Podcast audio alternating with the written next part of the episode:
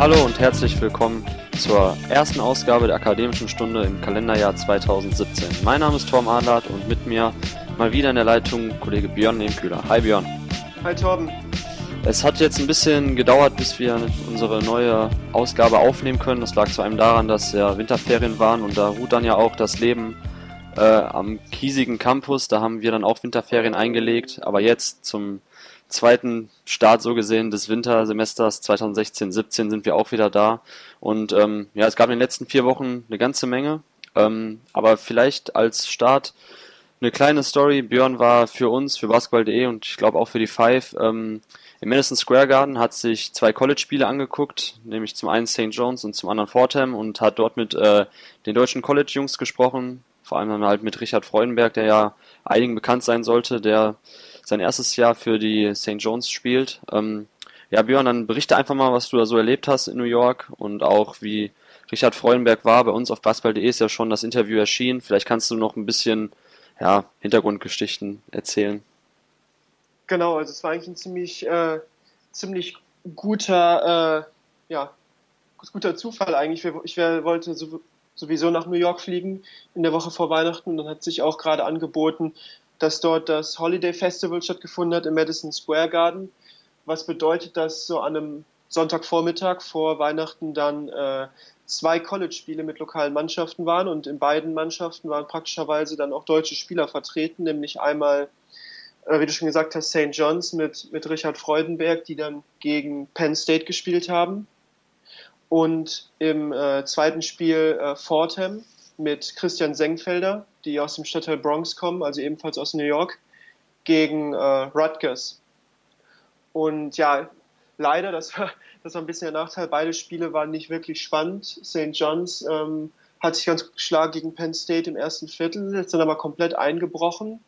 Ähm, 35, ich überlege gerade, 35 zu 5 Lauf war es, glaube ich, mhm. äh, sowas, sowas in dem Bereich. Also das war echt brutal, wie die da das zweite Viertel gespielt haben. Dann war es eigentlich zur Halbzeit schon vorbei. Die haben sich dann in der zweiten Halbzeit wieder etwas gefangen und ganz, ganz ordentlich gespielt, aber waren weit davon äh, entfernt, äh, wieder ranzukommen, haben am Ende dann äh, ja auch relativ deutlich damit 15, ähm, ich überlege gerade mit, äh, ja, relativ deutlich auf jeden Fall äh, verloren. Der Endstand war dann 92 äh, zu 76.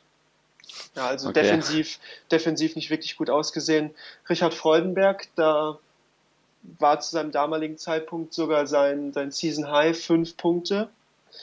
Ähm, hat leider, wie ich finde, hat, hat ordentlich Spielzeit bekommen auch in der Partie, hat 20 Minuten auf dem Parkett gestanden, wurde leider nicht immer so oft gesucht. Also er stand halt entweder viel in der, äh, in der Ecke dann, hat er auf Pässe gewartet oder wenn, wenn der Ball auf der Weak Side war, ist er dann manchmal zum, zur Freiwurflinie hochgeschnitten.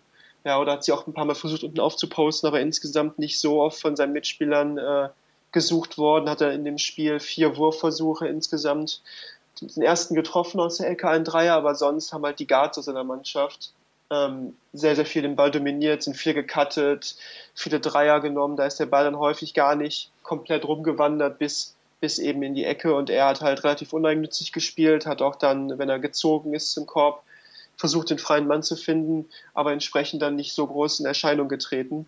Mhm. Und genau nach dem Spiel hatten wir uns dann äh, mit Richard Freudenberg zuerst getroffen, und äh, sehr freundlich gewesen, auch wie, wie Christian Senkfelder, man konnte sich mit beiden extrem gut unterhalten.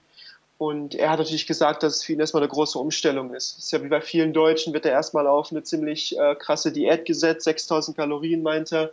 Also wird dann erstmal ordentlich, einerseits ordentlich äh, gemästet, aber auch natürlich entsprechend in den Kraftraum geschickt, hat, hatte schon 10 Pfund zugenommen. Das ist natürlich ein längerer Prozess, erstmal körperlich aufzubauen. Dann kommt hinzu, dass mit Jankuba Sima einen ziemlich wichtigen Innenspieler verloren haben, der kurz vor dem, vor dem Spiel ähm, die Mannschaft verlassen hatte und er deshalb viel auch so als Stretch-Vierer gespielt hat und auch in der Defensive teilweise der längste Spieler auf dem Parkett war, was ihm natürlich dann äh, sowohl physisch als auch von seiner Spielweise nicht unbedingt entgegenkam, weil er ja klassisch eigentlich eher auf der 3 auch gespielt hat äh, in Deutschland. Ja. Und ja auch eher als Schütze aufgetreten ist, beziehungsweise als, als Scorer vom Flügel mit dem Gesicht zum Korb und natürlich jetzt nicht, nicht ganz hundertprozentig in seiner Rolle war, auf der 4 zu spielen. ja, und das ist natürlich auch eine riesige athletische Umstellung. Das sieht man, das haben beide gesagt. Also auch Christian Senkfelder, der ja schon etwas länger dabei ist. Äh, die Athletik ist halt der größte Unterschied, wie einfach wie viele Springer da unterwegs sind auf dem Parkett. Das ist natürlich was ganz anderes als jetzt irgendwie in der NBBL oder ähm, sag mal Pro A, Pro B auf dem Niveau. Mhm. Genau, und Christian Senkfelder, um vielleicht nochmal äh, kurz auf, auf ihn zu sprechen zu kommen, der spielt ja in Fordham eine ziemlich äh, wichtige Rolle eigentlich, ist dort Starter, ist dort auch einer der Führungsspieler jetzt in seinem dritten Jahr. Ähm, was bei ihm ganz interessant ist, er hat äh, eigentlich eine, eine, ziemlich starke spielerische Veränderung auch durchlaufen, gerade früher in der NBBL für Leverkusen und dann für Urspring, wo er auch jeweils NBBL All-Star war, ähm, war er eher ein Innenspieler, so ein 2010 Spieler, sage ich jetzt mal, der auch mit seiner, mit seiner Physis, mit seiner Kraft viel in Korbnähe gemacht hat. Ähm, auch in seinem ersten Jahr für Fordham, wo er auch schon über 30 Minuten gespielt hat, noch, ähm, sag ich mal, sieben Rebounds pro Spiel geholt und 3,7 Dreier pro Spiel. Jetzt hat sich das quasi umgekehrt. Jetzt äh, wirft er über sieben Dreier pro Partie. Also wirklich drei Viertel seiner Würfe sind, sind Dreier und holt nur noch vier Rebounds. Also sein Spiel ist deutlich vom Korb äh, weggewandert in, in vergleichbarer Spielzeit ähm, ist ein recht, äh, recht ordentlicher Dreierschütze auch, hat auch ähm, dann Situationen genutzt, äh, gerade wenn er attackiert wurde, der Dreierlinie dann zum Korb zu ziehen, hatte dort leider in dem Spiel auch etwas Probleme abzuschließen. Das war eins, äh, eins seiner äh, schwächeren Partien insgesamt.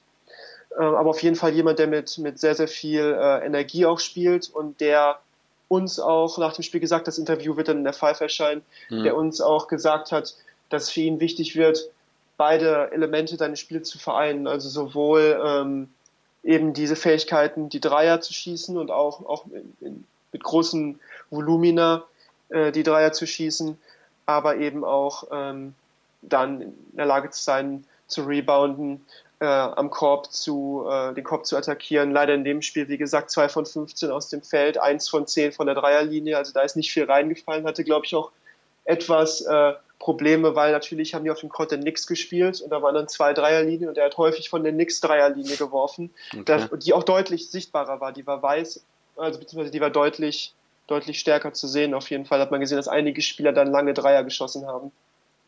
Und okay. das hat vielleicht auch damit zu tun gehabt.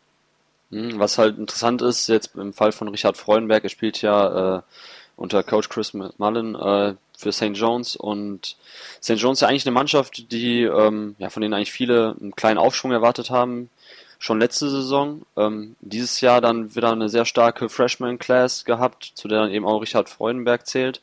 Ähm, jetzt kann man natürlich nach dem Start sagen, St. John's hatte einen kurzen Lauf, nämlich nach dem Spiel gegen Penn State, was sie da verloren haben. Ja. Danach haben sie gegen Syracuse gewonnen, gegen Butler gewonnen, also ein krasses Upset und dann noch gegen DePaul gewonnen. Zuletzt jetzt wieder vier Niederlagen in der Big East. Ähm, wie ist denn die Stimmung generell äh, in New York, was ähm, die Berichterstattung über St. John's betrifft? Gibt es da irgendwelche ähm, Kritik am Coach oder weil ein, eigentlich angesichts der Freshman-Class dieses Jahr auch ne, mit, mit Pons, der ja auch ziemlich abliefert, ich glaube knapp 18 Punkte im Schnitt, ähm, Talentlevel ist eigentlich gegeben. Sagt man in New York, man weiß ja, die sind nicht unbedingt äh, bekannt, die Medien in New York, für Zurückhaltung und Geduld, ähm, dass die sagen, okay, warten wir jetzt nochmal ein, zwei Jahre ab, bis dann auch viele in ihrem Juniorjahr sind, dann wird mit St. John zu rechnen sein oder ist die Kritik an äh, Coach Mullen schon gegeben, weil man angesichts dieses Talentlevels mehr erwartet hat? Äh, die Kritik war auf jeden Fall äh, deutlich zu spüren. Also wenn man in den Presseraum gegangen ist oder auch äh, auf den Pressesitzen mit den New Yorker Kollegen, ähm, wenn die untereinander gesprochen haben, wenn die auch mit einem gesprochen haben, habe ich schon gesagt, das ist eigentlich, äh, eigentlich eine Schande, was, was St. John's aus den Möglichkeiten macht, weil eigentlich müsste eine New York, die beste, das New Yorker College vor, Aushängeschild viel besser spielen, die müssten viel mehr aus ihren Möglichkeiten machen, aus, auch aus ihren Rekruten. Mhm. Und gut, klar, es war natürlich auch gefärbt, dadurch, dass das Spiel extrem schwach war an dem Tag. Äh, und die Medien sind jetzt auch für ihr Auf und Ab bekannt, aber insgesamt war da schon eine deutliche Kritik sowohl an Chris Mullen zu spüren, als auch an dem Team und an dem Programm im Allgemeinen. Und einer hat es auch verglichen mit den Knicks und dann gesagt, ja, St. John's ist eigentlich wie das Abbild der Knicks im College Basketball, also einfach als Organisation äh, lange nicht da, wo, wo es sein müsste mit dem Namen, mit den Möglichkeiten, die man da hat, auch alleine ja, durch mhm. das Recruiting, eigentlich müsste man dann noch viel mehr, ähm, viel, viel dominanter sein, wenn man es allein schaffen würde, dann die lokalen Spieler sich zu sichern und da irgendwie ein schlüssiges Konzept aufzubauen. Aber die meinten, dass Chris Mullin das auch noch nicht geschafft hätte, eben so ein Konzept dort zu etablieren. Und das, wie du gesagt hast, die Spiele darauf waren deutlich besser. Äh, gerade gegen, gegen Syracuse auch und gegen Butler eine Riesenüberraschung. Aber nach dem Spiel war da die Kritik schon sehr deutlich zu spüren, auf jeden Fall. Okay, ja. Also ich hätte eigentlich auch schon dieses Jahr damit gerechnet, dass St. John's in der Big East etwas äh, stärker abschneidet. Jetzt ist man dann halt ganz gut gestartet. Aber die letzten vier Partien, gerade gegen Georgetown, gab es eine Klatsche. Ähm, da wird man schon sehen, dass es dann doch eher wieder Richtung Tabellenende geht. Ähm, ja, und angesichts eben der Jungs, die man jetzt dieses Jahr und auch letztes Jahr bekommen hat, ne, gerade auch das europäische Recruiting läuft ja ähm, bei St. John's, ne, Richard Freudenberg eben aus Deutschland, dann hat man noch ähm, Mussini, den Italiener, italienischen Guard, spannender Leute, Sima, der Spanier, der jetzt natürlich schon, äh, wie du gesagt hast, St. John's wieder verlassen hat. Ähm, kann ich mir schon vorstellen, dass in New York dann eigentlich die Kritik äh, mehr als deutlich wird jetzt schon, weil angesichts des Talentlevels mehr erwartet werden durfte. Ja, und ich, ich hoffe auch aus natürlich aus Sicht von Richard Freudenberg, dass sie es dann ja. schaffen, äh, die Kurve zu kriegen. Und er hat auch gesagt, das kann man auch bei unserem Interview auf basketball.de lesen, dass er ähm, natürlich das für ihn ein wichtiger Punkt, was er auch vorher beim Recruiting angesprochen hat, dass er nicht in irgendeine Rolle gedrängt werden möchte und irgendwie abgestempelt werden möchte, sondern schon natürlich sich als Spieler weiterentwickeln möchte. Und das wäre auch meine Hoffnung natürlich, auch aus deutscher Sicht, auch im Hinblick natürlich, dass Richard Freudenberg jemand ist, den man da sicherlich auch für die Nationalmannschaft äh, mittelfristig aufbauen möchte, mhm. dass er da nicht in der Ecke geparkt wird eben, ja, oder nicht äh, verheizt wird irgendwie ja. auf einer Position, wo er eigentlich nicht spielen kann, oder halt wie zum Beispiel Mathis Mönninghoff oder Lukas Steiger wirklich nur als reiner Dreierwerfer in die Ecke gestellt wird. Das natürlich schon die Hoffnung ist, dass er da auch eine prominente Rolle spielt. Klar, das erste Jahr ist immer schwierig, das ist nicht nur für NBA-Rookies so, das ist auch am College so. Für die allermeisten, Elias Harris war jetzt vielleicht die Ausnahme, weil er eben auch schon, glaube ich, älter war, physisch. Mm, weiter, äh, schon ja. weiter, sehr, sehr athletisch, hat jetzt nicht diese Umstellung, weder, dass er jetzt da erstmal lange in den Kraftraum musste oder äh, irgendwie da athletisch so große Nachteile hatte. Der war ja quasi für das amerikanische Spiel noch sehr gut vorbereitet, aber auch Moritz mhm. Wagner sieht man jetzt in seinem zweiten Jahr natürlich einen riesen Fortschritt und vielleicht ist das erstmal das eine Jahr, was man dann braucht, um sich etwas daran zu gewöhnen und dann ähm, ja, hoffentlich, hoffentlich noch dieses Jahr, aber sonst spätestens im nächsten Jahr, dass Richard Freudenberg dann äh, dort durchstartet und vielleicht auch eine etwas prominentere Rolle übernehmen kann. Die Mannschaft ist auch insgesamt relativ jung.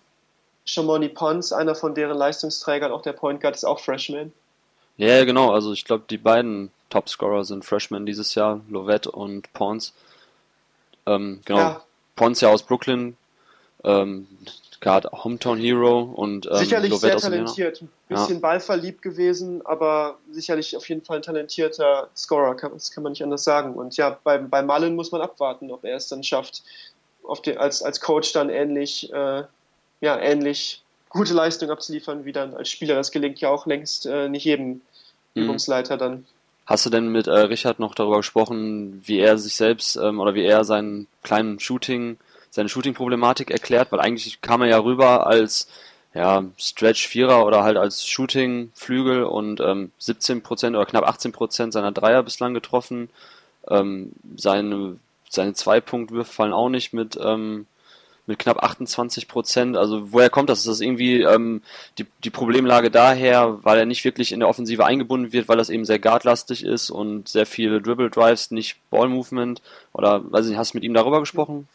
Ähm, ja, also das ist eher dann eine Frage auch vom Rhythmus. Ne? Dann ja. äh, sein, gerade als Shooter, ich meine, ähm, das ist jeder Shooter, egal ob es jetzt NBA, College oder, oder Hobby-Level ist, da, das ist ja alles, äh, alles Rhythmus und, und was sich auch im Kopf abspielt und natürlich dann, sag ich mal, acht Minuten, zehn Minuten spielt und dann äh, den äh, ersten Wurf vielleicht schon vorbei macht und ich weiß, bekommt man ja noch einen und dann den bekommt man den nächsten, der ist dann vielleicht auch nicht, äh, also nicht hundertprozentig sauber. Ja, ich denke, das ist dann eher eine Frage, ähm, ja, den Rhythmus dann, äh, dann zu finden. Also ich glaube, ich glaube nicht, dass er jetzt sein Wurfgefühl verloren hat, sondern wahrscheinlich eine, einerseits eine Frage von Selbstvertrauen, von Rhythmus und auch dann in die richtigen Positionen gebracht zu werden, weil natürlich auch wenig Plays für ihn laufen. Ja, ja. Okay, dann sind wir mal gespannt, wie sich das in den nächsten ähm, Wochen noch entwickelt bei Richard Freudenberg.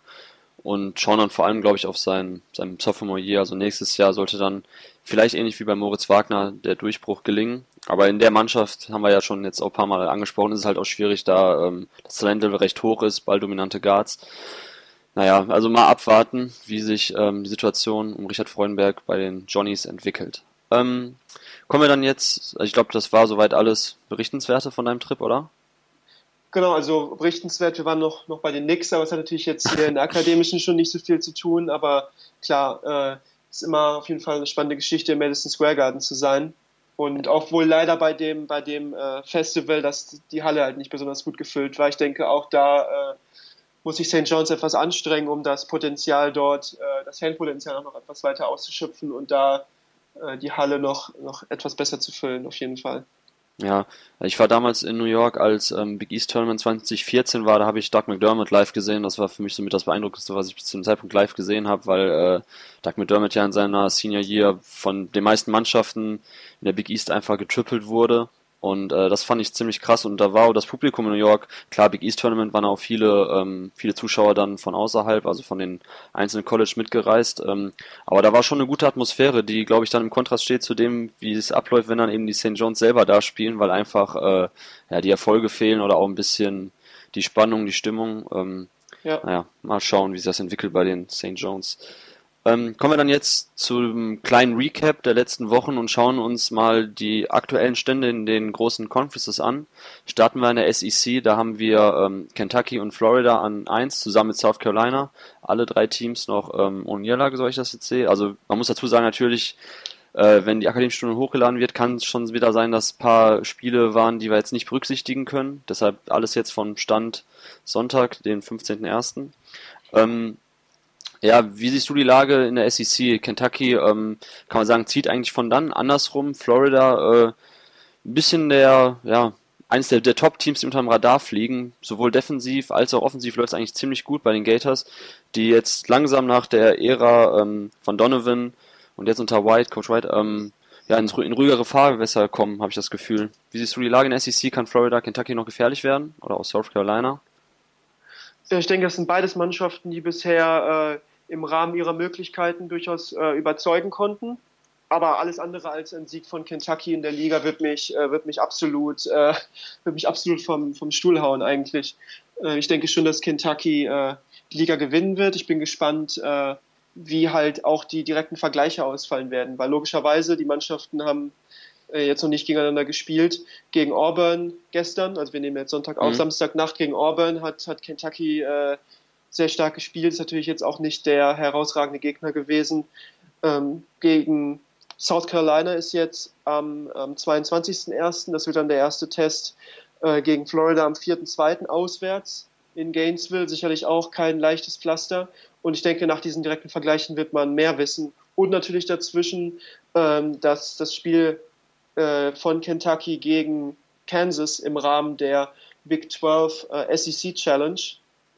Sicherlich das Highlight-Spiel, aber da wird man auch sehen, äh, wo, wo vielleicht Florida und South äh, Carolina stehen, eben nicht nur in der, in der SEC, die jetzt top to bottom nicht besonders stark ist, sondern auch wenn dann vielleicht South Carolina und Florida dann nochmal im Februar äh, auch gegen Big 12 Mannschaften spielen. Ich denke, mhm. das wird relativ interessant sein zu sehen. South Carolina, ich denke, da werden wir auch nochmal drüber sprechen. Ähm, eine hervorragende Defensivmannschaft. Und ja, Florida, muss man sagen, äh, hat sich jetzt vielleicht wieder etwas gefangen, auch nach den, nach den Hochjahren, die sie hatten. Ähm, zuletzt etwas ja, aus dem Fokus verschwunden, aber jetzt denke ich wieder äh, gerankt und das auch zu Recht. Ja, also witzig ist halt, dass beim RPI, dieses Ranking von ESPN, was von dem ähm, Selection Committee fürs NCAA Tournament mal großartig berüchtigt, ähm, berüchtigt, äh, berücksichtigt wird, ähm, da steht Florida an 3, ähm, während bei KenPom Florida an 13 steht. Ähm, ja, bei Florida, dass äh, die Diskrepanz zwischen den Niederlagen und den Siegen ist ganz interessant. Sie haben gegen äh, Teams aus der Top 25 von ESPN haben sie dreimal gespielt, dreimal verloren und äh, Teams, die zwischen 26 und 100 gerankt sind, achtmal gespielt, achtmal gewonnen. Also könnte man den Eindruck gewinnen, dass bei Florida quasi die äh, ja das äh, Maximum irgendwo liegt, eben Top 20, Top 25 Teams äh, ja irgendwo noch dazuzugehören, aber eben nicht ganz spitze. Sie haben damals gegen Duke verloren, das Spiel hatte ich mir angeguckt gehabt, ähm, haben Duke eigentlich äh, ja, waren ebenbürtig lange Zeit. Gerade defensiv konnten sie eben auch verschiedene Looks geben, den, ähm, den, den Dukies und ja, früher waren die Gators halt vor allem dafür bekannt, dass sie eben defensiv aggressiv verteidigen, hart rebounden und in der Offensive, da unter Coach Donovan war das noch viele, ähm, ja, viele Screens abseits des Balles, Ballbewegung und da waren jetzt schon wieder dieses Jahr mehr, ähm, mehr, mehr Aspekte davon wieder zu erkennen jetzt. Ich fand in der Offensive, der Ball lief ziemlich gut. Man hat mit äh, Kevon Allen einen ziemlich starken äh, Spieler, der das Spiel ja auf verschiedene Arten offensiv beeinflussen kann, sei es mit dem Ball in der Hand, sei es abseits des Balles, trifft knapp über 40% seiner Dreier.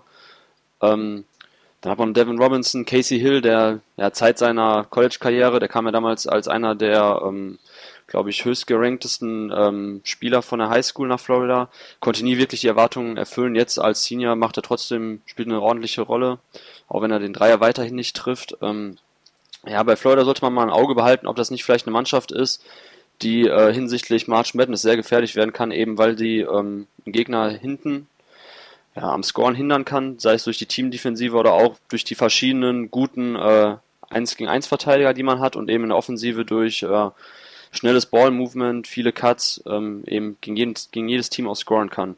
Dass sie bislang noch gegen kein Top 25 Team gewonnen haben bei drei Versuchen, finde ich bemerkenswert. Ähm, kann aber auch sein, dass es dann jetzt bei der nächsten Partie dann auch vielleicht auch gegen Kentucky direkt anders aussieht, dass man dann die Wildcats schlägt. Also man hat das Gefühl, wenn man amerikanische Medien verfolgt, ich zumindest, dass äh, Kentucky wieder so als ja, absoluter Frontrunner auf den Titelgewinn der SEC gilt und dass sie eh schon alle abgehangen haben. Also ich bin der Meinung, dass man South Carolina und Florida noch nicht abschreiben sollte, einfach auch, weil ich Kentucky, äh, ja, kommen wir bestimmt gleich auch nochmal zu, äh, nicht ganz so hochjessen wird, wie es andere tun. Also ich finde Kentucky, ehrlich gesagt, ähm, ja, finde ich immer noch einzelne Aspekte sehr problematisch, dass Darren Fox weiterhin seine, seine Sprungwürfe nicht trifft, finde ich problematisch. Malik Monk ist für mich einfach ein Gunner, der natürlich an guten Tagen dann auch plus 40 scoren kann, aber an schlechten Tagen eben dann auch der Mannschaft eher wehtut. Also ich weiß nicht, wie, wie ist deine Meinung vielleicht nochmal zu Kentucky, wenn wir direkt eben darauf zu sprechen kommen? bei Kentucky stellt sich, also es ist für mich auch eigentlich eher das Spannende gewesen, äh, wie sie gegen die Top-Mannschaften gespielt haben, weil klar, in der SEC laufen die die meisten Mannschaften aus der Halle, die sind athletischer, die haben mehr Firepower, die haben mehr Länge als die meisten Mannschaften wie Auburn, die, denen sie dann da äh, natürlich im Endeffekt kaum Chancen lassen. Mhm. Ähm, spannend wird es dann wie so eine junge Mannschaft, äh, die auch nicht, nicht unbedingt immer gefestigt ist, dann äh, dann gegen die, gegen die Top-Mannschaften äh, spielt. Und klar, gegen UCLA ähm, haben sie zum Beispiel verloren, eins von den, von den wichtigsten Spielen, das auch auf heimischem Boden. In Louisville, auch ein wichtiges Spiel, äh, Rivalry Game, haben sie verloren. Gegen UNC haben sie dann das knapp gewonnen, aber eben auch nur, weil Malik Monk natürlich unfassbar heiß gelaufen ja. ist und dann ein absolut legendäres Spiel abgeliefert hat und dann mit drei Punkten gegen UNC gewonnen. Also insofern gegen die großen Mannschaften ähm, wenn man da, wenn die mit offenem Visier kämpfen, kann das klappen. Ja, wenn sie dann äh, sich so ein offensives Wettrennen auch laufen. Mhm. Ähm, allerdings muss es auch nicht klappen, gerade wenn dann die Dreier nicht fallen. Ja, Briscoe ist, ist kein Dreierschütze, Fox bislang kein Dreierschütze und Monk kann natürlich Dreier schießen, das hat er oft genug bewiesen, ist allerdings auch manchmal streaky und äh, ja, Adebayo sicherlich ähm, hat eine Präsenz in der Zone, aber ist jetzt nicht derjenige, den man da immer mit dem Rücken zum Korb abspielt, der einem dann da die soliden äh, Punkte immer abliefert, wo man sich sicher sein kann, dass der, dass der macht und Benjamin Gabriel natürlich ebenfalls nicht. Insofern äh, vom Talentlevel her natürlich eine der Mannschaften, die man mitzählen muss, aber ich glaube, gerade dieses Jahr macht den Reiz aus, dass es für mich auch keine Mannschaft gibt, die jetzt der, der absolute äh, Runaway Favorite ist, ne, sondern es gibt viele Mannschaften, denke ich, die sich da Hoffnung machen können und ich denke, Stand jetzt wäre es ein relativ offenes Rennen, ja, und relativ, ich denke, wenn man jetzt Brackets abgeben müsste, äh, werden, würden wir auch relativ viele verschiedene ähm, Meisterschaftsaspiranten dort sehen. Mhm. Ja, also beziehungsweise ja, bei Kentucky, du hast die Partien angesprochen, ne? also sie haben jetzt drei Partien gehabt, wo sie dann eben gegen Top 25 Teams gespielt haben, ein Sieg, zwei Niederlagen. Also ich kann es ehrlich gesagt nicht ganz voll nachvollziehen, der Hype um Kentucky jetzt langsam wieder entsteht. Für mich weiterhin ein Team, wo ich äh, vorsichtig bin mit Prognosen. da ich eben auch, äh, ja, wenn, wenn man eben auf Teams trifft, die hinsichtlich Athletik äh, mitgehen können, UCLA eben als Beispiel, das was ja wirklich ein tolles Spiel gewesen ist, aber dann sieht man dann doch schon ganz klar die Probleme, die Kentucky dann hat, wenn es eben in das langsamere Halbfeldspiel geht oder wenn ein Gegner wie, ähm, wie, wie Louisville sie eben so unter Druck setzen kann, die verschiedenen Ballhändler, die sie ja haben, trotzdem, also ich meine, Briscoe kann einen Spielvertrag nehmen, äh, Fox kann es, Monk kann eigentlich auch, naja, gerade natürlich, wenn das Spiel schnell ist, Coast to Coast gehen mit dem Ball in der Hand, aber trotzdem gerade dann gegen Teams, ähm, die in der Defensive so gut sind, dass sie Kentucky da den Zahn ziehen können, da wird es dann schon schwierig. Okay, ja. schauen wir dann jetzt in eine andere Conference, nämlich in die Big 12. Die Conference, wo, äh, ja, oder bei der am Anfang der Saison darüber gesprochen wurde, dass es vielleicht die tiefste ist, also wo quasi die schlechteste Mannschaft ähm, noch besser ist als bei vielen anderen Top-Conferences mittelmäßigen Teams. Ähm, jetzt sieht man, dass die Oklahoma Sooners, die Alma Mater von Buddy Hield letztes Jahr noch äh, weit gekommen, ohne Buddy äh, große Probleme haben, hatten auch ein bisschen Verletzungssorgen. Die sind jetzt an letzter Stelle zusammen mit Oklahoma State, beide Teams noch ohne Sieg in der Big 12. Ähm, aber ansonsten haben wir schon äh, Rang 8 momentan Texas. Also die Longhorns, die ich vor der Saison noch in meiner persönlichen Top 25 hatte, enttäuschen auf ganzer Linie bislang. Ähm, jetzt kam noch da hinzu, dass man ähm, den Topscorer verloren hat, beziehungsweise aus teaminternen Gründen, die nicht weiter genannt wurden. Disziplinarische Maßnahme wurde erstmal suspendiert. Ähm, ja, was sagst du zu der Situation bei Texas? Ja, ich, ich denke, Texas, äh, wenn, man, wenn man sich das anschaut, äh, dass die äh, keinen einfach auch insgesamt bislang keinen sehr flüssigen Basketball auch spielen und es nicht wirklich schaffen, sich als äh, Mannschaft ähm, da zusammenzureißen. Äh, ich denke, da fehlt auch jemand, der als Aufbauspieler da die Fäden zieht und dass äh, Tevin Mack jetzt erstmal auf unbestimmte Zeit äh, dort äh, fehlt, das, das hilft natürlich der ganzen Sache auch nicht weiter. Ja, und gerade, wie du gesagt hast, in, in einer Liga wie der Big 12, die äh, wirklich tief besetzt ist, wo, wo quasi sieben Mannschaften, glaube ich, bei Kenpom in den Top 35 stehen. Mhm. Also die wirklich sehr, sehr ausgeglichen ist, wo man jeden Tag ein schwieriges Spiel hat. Und dann der, der Topscorer noch ausfällt aus einer Mannschaft, die bereits schon Probleme hatte. Ähm, klar, Jared Allen ist talentiert, aber als Freshman kann der natürlich auch da nicht die Kohlen aus dem Feuer holen. Alleine schafft er nicht mal Markel Fouls in, äh, in Washington oder Dennis Smith in, in NC State. Da gibt es auch andere, die da Probleme haben. Insofern ist das für mich eine Mannschaft, die äh, sicherlich äh, Probleme haben wird und in der Big 12, wo es dann ähm, ja, eher darum geht, äh, da überhaupt ein paar Spiele zu gewinnen. Ja, also das ist eher ein Jahr, ein Übergangsjahr, denke ich, für, für Texas und für Shaka Smart. Ja, Übergangsjahr ist ein gutes Stichwort. Eigentlich habe ich gedacht, dass letztes Jahr das Übergangsjahr war, wo ähm, Shaka Smart ja quasi noch die Jungs ähm, im Kader hatte, die er von Rick Barnes ähm, übernommen hat. Gerade natürlich die, ähm, die ganzen Big Men, die in den letzten Jahren bei Texas aufgelaufen sind. Und dass ich dachte, dass jetzt im zweiten Jahr unter, ähm, unter dem neuen Head Coach dass Chaka Smart dann eben viel besser seine Spielphilosophie auch mit seinen eigenen ähm, Recruitings durchbringen kann. Aber stattdessen sehr halbgares Spiel bei Texas, irgendwie nicht Fisch, nicht Fleisch, während äh, damals VCU unter Chaka Smart ja eine ganz eindeutige Spielidentität hatte, ist das bei Texas nicht wirklich zu erkennen. Man hat eben Probleme, dass man, du hast ja gesagt, keinen wirklichen umsichtigen Spielmacher hat. Ähm, Karen Rhodes Jr. wahnsinnig talentiert hinsichtlich alle Aspekte des Basketballspiels, die mit Athletik zu tun haben. Äh, aber gerade als Spielmacher fehlt es dann, dann doch noch an den technischen äh, Feinheiten. Man trifft als Team 30% der Dreier, gehört damit zum Bodensatz der kompletten NCAA. Das ist schon gruselig und hätte ich echt nicht erwartet. Da habe ich gedacht, dass dieses Jahr Texas ähm, ja, oben eher mitspielt, anstatt unten bei der, in der Big 12. Ja. ja, bitte?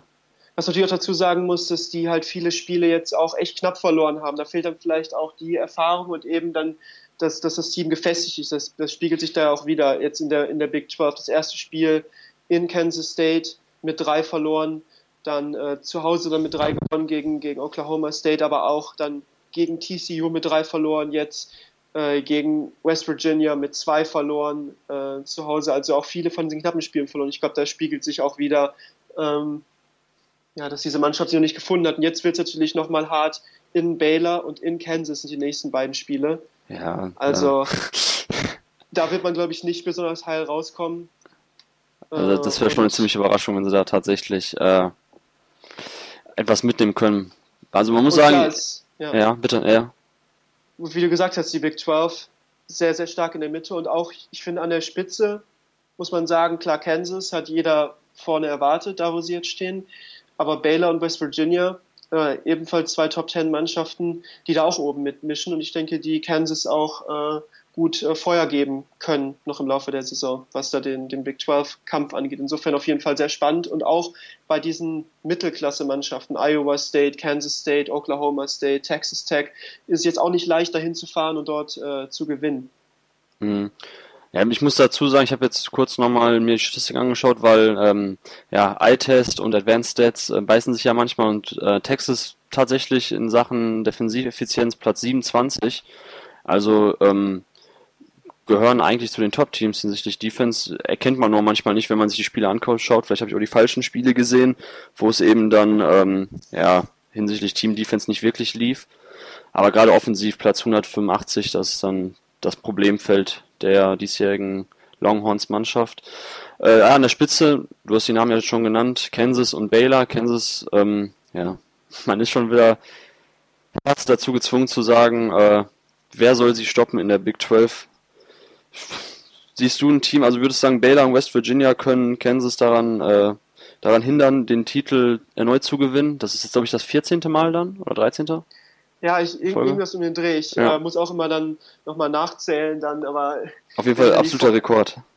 Das ist unfassbar, vor allem jetzt nicht. Ich meine, Gonzaga hat auch ziemlich viele, ziemlich viele Meisterschaften, aber das ist natürlich immer eine ganz andere Hausnummer. Gonzaga ist ja gegen die Nummer 3 in der eigenen Conference mit 20 favorisiert, ja. im Prinzip. Ähm, und, und Kansas eben gegen in einer Liga, wo jedes Jahr eigentlich fast immer Mannschaften sind. Ob es jetzt mal eine Iowa State Mannschaft ist, die, die mal ein gutes Jahr hat oder Texas mal ein gutes Jahr hat oder jetzt eben Baylor und West Virginia ein gutes Jahr haben. Da ist ja immer ähm, eigentlich Konkurrenz gegeben. Und das, was, was Kansas halt so unfassbar stark macht und weshalb sie auch weiterhin für mich der Favorit sind, ist halt, dass sie zu Hause so wahnsinnig schwer zu schlagen sind. Es gibt Mannschaften, gegen Kansas State haben sie zu Hause, das war das, war das Mihailuk-Game, ne, wo er ja, dann am ja. Ende den ja, das war natürlich Traveling, ja, ja. super eng und das hätten sie fast aus der Hand gegeben, aber die verlieren ja äh, so gut wie nie ein Heimspiel und allein das macht es halt schwierig, ihnen zumindest die Regular Season Championship streitig zu machen in der Big 12 und deshalb würde ich immer noch auf sie setzen. Ich würde jetzt nicht denken, dass es un unvorstellbar ist, dass zum Beispiel West Virginia, weil auch die zu Hause sehr stark, äh, sehr, sehr schwer zu schlagen sind oder generell sehr schwer zu schlagen sind.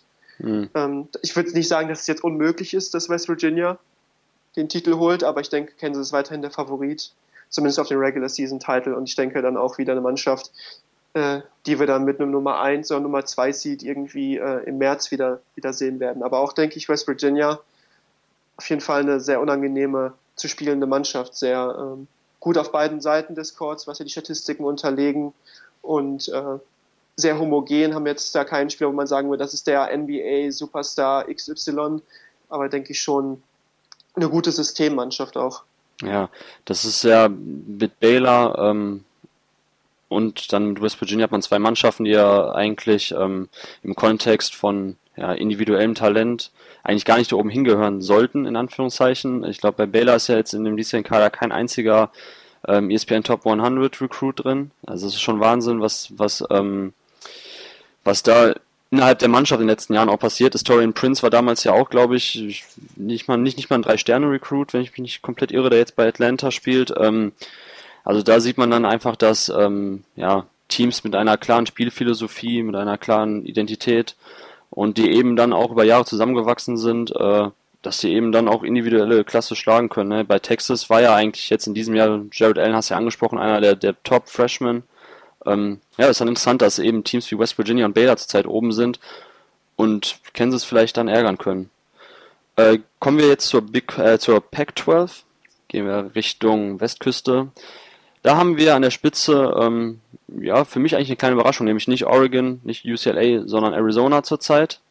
Mit einer leicht besseren Overall Win Percentage mit 88,9 versus Oregon 88,2. Deshalb sind sie zurzeit innerhalb der eigenen Pac-12 auf Platz 1 gelistet, auch wenn beide zurzeit ähm, ja, noch schadlos sind, sowohl Oregon als auch Arizona. Oregon hat jetzt in der Nacht von Samstag auf Sonntag Oregon State ähm, Derby, ja, man, man ist fast geneigt zu sagen, abgeschlachtet.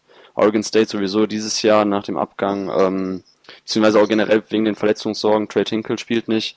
Ja, haben sie, also kann man davon ausgehen, dass das schon fast dann plus 40 Siege wird, wenn dann Oregon als eines der Top-Teams des Landes auf, ähm, auf den Inner-State Rival trifft. Ähm, ja, was ist trotzdem deine allgemeine Meinung erstmal zur Pac-12 und zu Teams wie UCLA, Oregon und Arizona? Äh, ich finde, dass die Pac-12 dieses Jahr äh, interessanter ist als in vielen anderen Jahren. Also mhm. ich denke schon, dass ich äh, gerade dadurch, dass die Mannschaften auch, auch teilweise relativ attraktiv spielen, ich denke, bei UCLA werden wir noch sprechen, Nummer 1 Offensive im Land, äh, laut KenPom. Also mhm. sicherlich kann man es sehr gut anschauen. Arizona, eine spannende Mannschaft, auch mit Lauri Markan, einen sehr interessanten Spieler. Seven Footer, der, der enorm vielseitig ist, gut schießen kann. Ähm, macht sicherlich Spaß anzuschauen. Oregon, ähm, vielleicht nicht ganz so stark, wie man erwartet hätte nach, dem Letz-, nach der starken letztjährigen Saison, hat ein bisschen Probleme reinzukommen. Aber ich denke auf jeden Fall äh, eine Liga, die auch insgesamt, äh, denke ich, relativ umkämpft sein wird und einiges, äh, einiges zu bieten hat, auf jeden Fall. Ja, auch, also auch an Talenten, ja. Also wir sprechen jetzt auch noch über Markel Falz, der in Washington spielt. Eine Mannschaft, die jetzt aus ihrem Rekruten, die sie jedes Jahr an Land holen, nicht so richtig Kapital schlagen kann und nicht richtig ein erfolgreiches Programm aufbauen kann. Aber man hat hier in der Pac-12 sowohl individuelles Talent als auch ein paar Mannschaften, die, denke ich, im März auch, auch mitreden können. Gerade Arizona auch gut gecoacht und äh, eigentlich ja jedes Jahr zumindest eine Mannschaft, die man, mit der man in der Elite Eight rechnen kann. Final Four hat ja jetzt noch nicht geklappt für Sean Miller, aber zumindest eine Mannschaft, äh, die äh, mit der mit der zu rechnen ist, wenn die so äh, gesund bleibt. Mhm. Also ich habe vor der Saison gesagt, ähm, für mich Oregon der Top-Favorit in der Pac-12. Jetzt hat man dann eben mit Arizona, Oregon, UCLA drei Teams eigentlich auf Augenhöhe. Arizona überraschenderweise auf Augenhöhe, weil ähm, auch Anfang der Saison Verletzungsprobleme hinzukamen. Du hast den Namen Laurie Makan schon angesprochen. Für mich der Hauptgrund, warum Arizona sich jetzt in den letzten Wochen noch schadlos hielt der Junge spielt einfach, äh, ja, als Freshman, wie weit, wie weit er schon ist, sowohl natürlich, ähm, ja, was seine Skills betrifft, als auch generell von seiner ähm, Spielintelligenz. Das ist schon beeindruckend. Auch physisch, finde ich, kann er gut mithalten. Ja, absolut. Absolut. Und, der, ja. ja, bitte? Und jetzt bei dem Spiel, ich glaube, es war gegen Arizona State, habe ich mir das angeguckt, hat ja. Bill, Walton, Bill Walton als Color-Kommentator, der hat ja auch Stein und Bein geschworen, äh, dass das Laurie Mackern eigentlich 7-2 ist. Ja. Und äh, also kann ich jetzt schlecht beurteilen, weil ich nicht äh, neben dem gestanden habe, aber auf jeden Fall eine beeindruckende Präsenz und dann natürlich jemand, der dann auch raus, raus äh, tritt und dann äh, seine 40, 40 erfolgreiche Dreier hat bei 86 äh, Versuchen. Also schon sehr, sehr beeindruckend. Ja, wir hatten ja, glaube ich, über Laurie Makan direkt am Anfang in der ersten Episode der Akademischen Stunde in diesem Jahr gesprochen und dann natürlich auch den Quervergleich zu Christoph Porzingis gezogen der ja nun mal leider auf der Hand liegt, muss man mal sagen, weil eigentlich ist ja unfair jetzt ähm, Laurie Makan jetzt schon mit Porzingis ähm, zu vergleichen, der so fulminant in die, seine NBA-Karriere gestartet ist, aber er bringt er bringt paar Sachen mit, die ich bei Christoph Porzingis so erstmal nicht gesehen habe. Er ist für mich der bessere Schütze. Jetzt hat natürlich ähm, Porzingis die bessere Athletik, die bessere Defense, kann der noch etwas mehr Rim Protection geben als Makan, aber dafür ist Makan, finde ich persönlich, am Perimeter besser als ähm, Porzingis in dem Alter war. Also ich bin mal gespannt. Für mich jemand, der nicht ähm, 15 oder 14, wo ich den zuletzt bei irgendwelchen Mockdrafts gesehen hatte, sondern, sondern definitiv eher Richtung 5 bis 10 stehen sollte. Ähm, ja.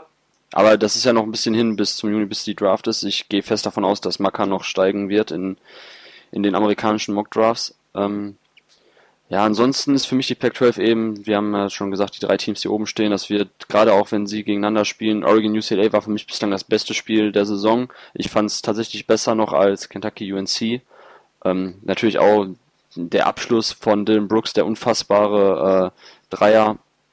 Ähm, ja, das war ein, ein fulminantes Spiel. Lonzo Ball schwach gestartet, erste Halbzeit, zweite dann mit drei wilden Dreiern UCLA in Führung gebracht und Oregon kam dann nochmal zurück. Also gerade natürlich auch, weil man dann zwei Teams hat, die, ähm, was die Offense betrifft, einfach so breit aufgestellt sind, so viele Schützen haben, so viele Leute, die scoren können. Das war schon echt ein spannendes Spiel, ein schönes Spiel und ja, mit ähm, California hat man noch eine Mannschaft, die man nicht äh, unterschlagen sollte. Top 10 Defense. Ivan Rapp, einen der besten Sophomore des Landes. Ähm, Utah, ja, muss bei Utah, ich weiß nicht, hast du Utah dieses Jahr schon spielen sehen? Ähm, die Utes? Ich habe kein, ich habe äh, eben ein paar Highlights angeschaut, jetzt mhm. äh, als UCLA da gespielt hat. Mhm. Ähm, ist jetzt natürlich nicht keine, keine Mannschaft, die man jetzt in die erste Linie stellen wird, aber auch immer eine Mannschaft, die gerade zu Hause ähm, nicht leicht zu spielen ist. Und ich denke schon eine Mannschaft, die auf jeden Fall äh, ins NCAA-Tournament einziehen kann, ja, wenn sie ihr Potenzial abrufen. Ich denke, dafür sind sie, äh, das, da sind sie eine Mannschaft, die da vielleicht so, äh, ja, wenn, wenn, wenn sie gut in Stiefel runterspielen, die da vielleicht dran kratzen können. Muss man abwarten, wie sich jetzt die nächsten Wochen ausspielen. Ja, ja mit Kyle Kusma hat man ja noch jemanden im Kader als Junior jetzt, der ähm, der die zweitmeisten Punkte scored, der wahnsinnig gut reboundet, den kennt man ja noch von den letzten Jahren von den Teams um äh, Dylan Wright oder Jakob Pöltl. Also ja, man hat es schon noch geschafft, glaube ich, jetzt nach den beiden ähm, ja, dominanten Spielern, gerade auch Pöltl letztes Jahr offensiv und defensiv, äh, hat er den Unterschied eigentlich gemacht für die Utes. Ähm, hat man trotzdem dieses Jahr eigentlich einen recht sanften Umbruch geschafft, möchte ich sagen, äh, dass man eben noch ein paar Jungs im Kader hat, eben wie Karl Kusma, die die letzten Jahre dabei waren, als man so ähm, ja, auch auf nationaler Ebene so gut war und ein Team, was man nicht unterschlagen sollte, meiner Meinung nach, wenn es um die Pac-12 geht. Ich gehe davon aus, dass wir sowohl California als auch Utah im äh, Tournament sehen werden.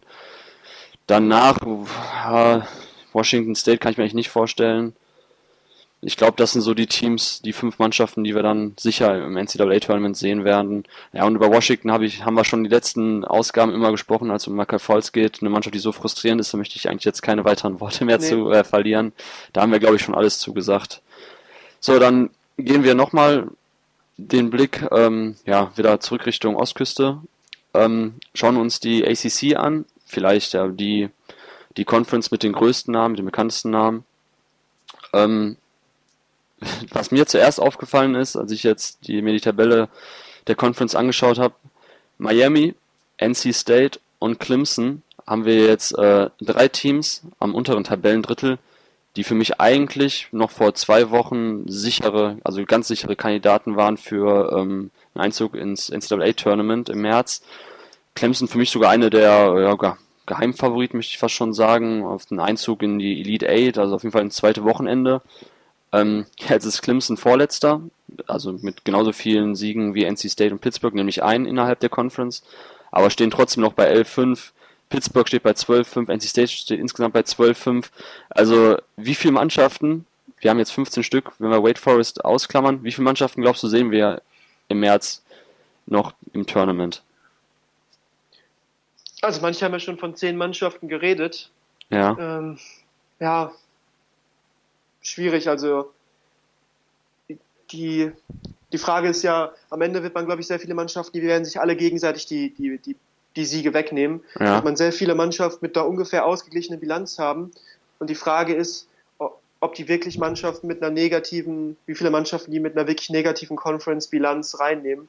Ich glaube, es ist nicht ausgeschlossen, wenn, dass es vielleicht so viele Mannschaften werden. Du hast eben angesprochen, Clemson und Miami sind Top 30 Kenpom Mannschaften und Clemson hat im Augenblick 1 zu 4 in der ACC. Ja, 1 zu 4 also, sogar, Ich habe den, genau das Spiel von gestern habe ich nicht bei gehabt, ja. Ähm, also das ist eine Mannschaft, die, äh, ja, ich, also ich kann mir schon vorstellen, dass es neun Mannschaften oder so werden, ja.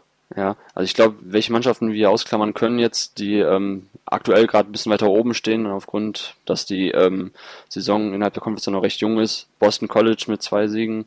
Ähm, also Boston College würde ich ausklammern, Syracuse muss man eigentlich auch schon ausklammern aufgrund des schwachen Non-Conference-Schedules und was sie da abgeliefert haben. Unter anderem ja auch die Niederlage, haben wir schon gesagt, gegen St. Jones. Also das Resümee von Syracuse, das war jetzt eigentlich äh, ja schon so versaut. Das wird schwierig noch im Laufe der Saison na so nachhaltig ähm, aufzuwerten, dass sie noch dabei sind. Nicht auszuschließen, weil sie ja eben noch genügend Chancen kriegen, gegen Top-Teams Siege einzufahren. Aber ich denke, dass Georgia Tech, Syracuse, Boston College und Wake Forest, die vier Mannschaften, äh, glaube ich nicht. Virginia Tech spielt eine super Saison. Da gehe ich ganz fest davon aus, dass wir sie jetzt mal wieder im Tournament sehen werden. Äh, ja, NC State, Dennis Smith Jr., einer der besten Freshmen dieses Jahr. Dann noch Omar Yurtseven, der jetzt verspätet dazu kam, der ja Licht und Schatten bislang zeigte, aber das, was ähm, Licht betrifft, fand ich ziemlich stark. Also ein sehr skilled ein sehr, ja, sehr weiter Bigman, sag ich mal, in seinen Fähigkeiten, der sowohl eben im Low-Post operieren kann, der aber auch den Ball am Boden setzen kann. Also NC State denke ich auch, Miami denke ich auch. Ja, ich glaube schon, dass wir tatsächlich vielleicht dann elf Mannschaften sogar sehen werden, was natürlich richtig krass wäre. Ja. Ja, und ja, bei Syracuse hast du gesagt, die haben echt sich da schon in eine Grube reingegraben. Und klar, jetzt haben sie drei Spiele gewonnen, aber halt auch gegen Pittsburgh und Miami zu Hause und gegen Boston College. Also es nichts, was man überbewerten sollte, denke ich. Und jetzt geht es halt nach North Carolina, nach Notre Dame. Ähm, also das wird jetzt auf jeden Fall die Woche der, der Wahrheit, wenn sie da noch ein paar gute Siege einfahren wollen. Aber ich denke, was spannend werden könnte am Ende mit dem Seeding, wo die ACC-Mannschaften dann auch gerankt werden, wenn die mhm. jetzt sich gegenseitig die Mannschaften besiegen. Äh, North Carolina, Florida State, äh, Duke, Notre Dame, die bisher sehr gut spielen. Wenn die anfangen, sich dann alle gegenseitig zu besiegen, äh, ob dann der ACC-Meister trotzdem irgendwie einen One-Seed bekommt, ich denke, das könnte noch eine ganz spannende äh, Diskussion werden am Ende, neben den ganzen Fragen, ob es am Ende 10, 11 Mannschaften aus der ACC werden. Ja, ja ähm, zu, zu Duke, dem vermeintlichen Sorgenkind aktuell aus der äh, ACC kommen wir dann später noch. Ansonsten Florida State spielt eine super Saison. North Carolina muss man sowieso auf der Rechnung haben, wenn es dann auch jetzt wieder um den Einzug geht. Tony Bradley als Freshman überzeugt, ähm, mehr als man erwarten konnte. Dazu noch die ganzen Jungs, die letztes Jahr bereits im Kader waren, als man eben knapp Villanova im, äh, in einem historischen Finale unterlag. Notre Dame wie jedes Jahr eine der besten, effizientesten Offensiven.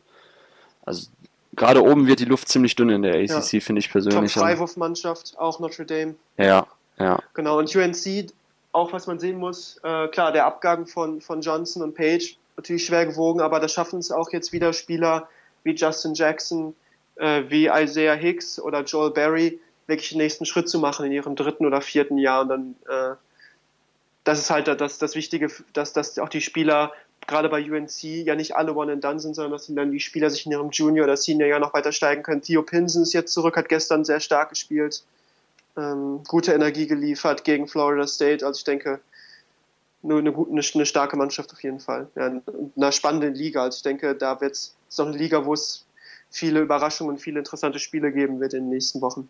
Mhm. Ja, nicht weit weg von der ACC liegt aus geografischer Sicht die äh, Teams der Big East. Da haben wir an der Spitze äh, vier Mannschaften, die ich äh, ja allesamt zu den zu der absoluten Creme de la Creme der aktuellen NCAA-Saison sehen wird, nämlich Creighton, Villanova, Xavier und Butler. Ähm, ja, was ist deine Meinung zu den vier Teams? Wie schätzt du Creighton ein, die ja vor der Saison die wenigsten ganz oben auf ihrer Rechnung hatten? Und jetzt, glaube ich, die zweiteffizienteste Offensive überhaupt stellen, oder zumindest eine ja, Top 6, okay, ja. Also sie waren zumindest auch sogar hinsichtlich Offensiveffizienz schon mal weiter oben bei Ken Pom. Auf jeden Fall eine der Top-Mannschaften ähm, hinsichtlich ihrer Offensiveffizienz. Wie schätzt du Creighton ein und auch generell im Kontext der anderen Big East Favoriten wie Villanova und Xavier Butler? Ja, für mich, wenn ich auf die Big East schaue, Villanova ist zwar weiterhin der Favorit, ähm, einfach weil sie äh, Josh Hart einen exzellenten Führungsspieler auch haben, natürlich auch die Erfahrung aus dem letzten Jahr, insgesamt einfach eine sehr gefestigte Mannschaft, aber ich denke, dass Creighton und Butler ähm, stärker spielen, als man vielleicht vor der Saison hätte erwarten können. Xavier vielleicht sogar etwas da den Rang ablaufen. Man hätte ja eher mhm. Xavier vor der Saison nicht hätte, sondern hat man ja eher als, als Konkurrenten gesehen ähm, für Villanova, was jetzt die Big East Conference angeht.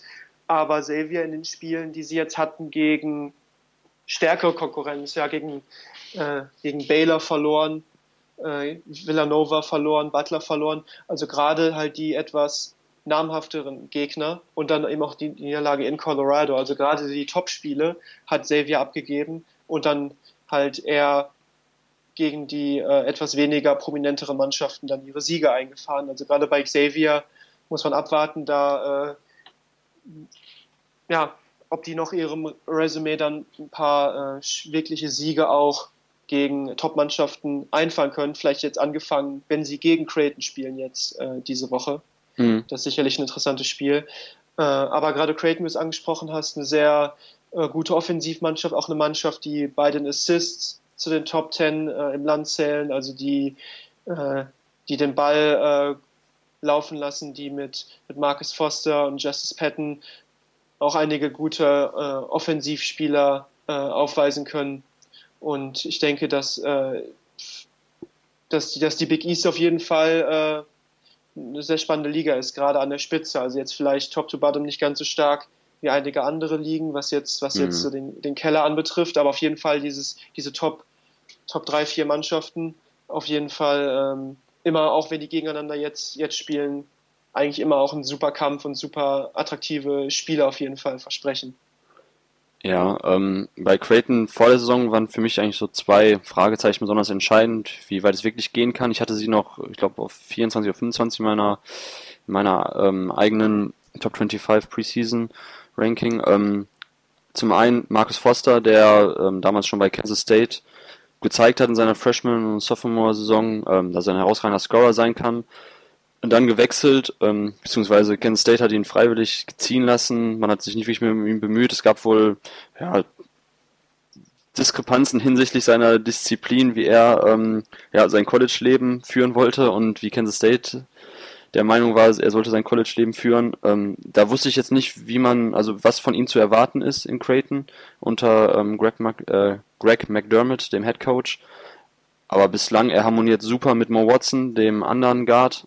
Ähm, sie teilen sich, ja, sag ich mal, brüderlich die Dribble Drives auf, können beide mit dem Ball in der Hand kreieren. Dadurch floriert ja auch die Offensive, weil äh, unter Coach McDermott, das war schon die letzten Jahre eigentlich immer so, wird halt auch viel mit Pick and Pop gearbeitet. Die Big Men können schießen. Jetzt hat man, das war das andere Fragezeichen für mich, mit Justin Patton schon jemand, der ähm, genauso weit ist, wie äh, einige Leute es schon prophezeit haben. Ich wusste es nicht, ich habe ihn vorher nicht spielen gesehen.